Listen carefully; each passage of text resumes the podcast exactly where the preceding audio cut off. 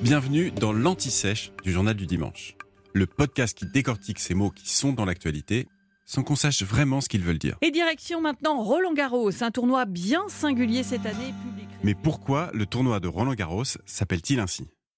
Roland Garros, vous le saviez peut-être, est un célèbre aviateur du début du XXe siècle. C'est lui qui a traversé le premier la mer Méditerranée. Pendant la Première Guerre mondiale, il a été un pilote de chasse hors pair, et c'est notamment lui hein, qui fera installer les premiers systèmes de tir à travers les hélices des avions. Alors, quel rapport avec le tennis? Revenons au tournoi. Il a été créé en 1891, il réunit à l'époque les meilleurs joueurs français et se déroule sur les cours du Stade français. Le Stade français, c'est ce qu'on appelle un club omnisport. Il est composé de quatre sections sportives, la course à pied, le cyclisme, le rugby à 15 et le tennis à cette période. Et donc Roland Garros, le pilote d'avion, y est inscrit et pratique toutes les disciplines, sauf le tennis, auquel il joue seulement en tant qu'amateur. Il va mourir en 1918 au combat.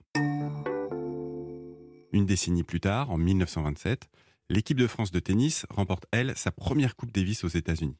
Un exploit majeur qui vaudra le surnom de mousquetaire à cette équipe, qui va vraiment entrer dans la légende. Elle est directement qualifiée pour la finale de la prochaine édition, qui aura lieu à Paris. Et la fédération prévoit un cadre à la hauteur de l'événement. Le stade français cède alors un terrain de 3 hectares afin d'y construire un nouveau stade.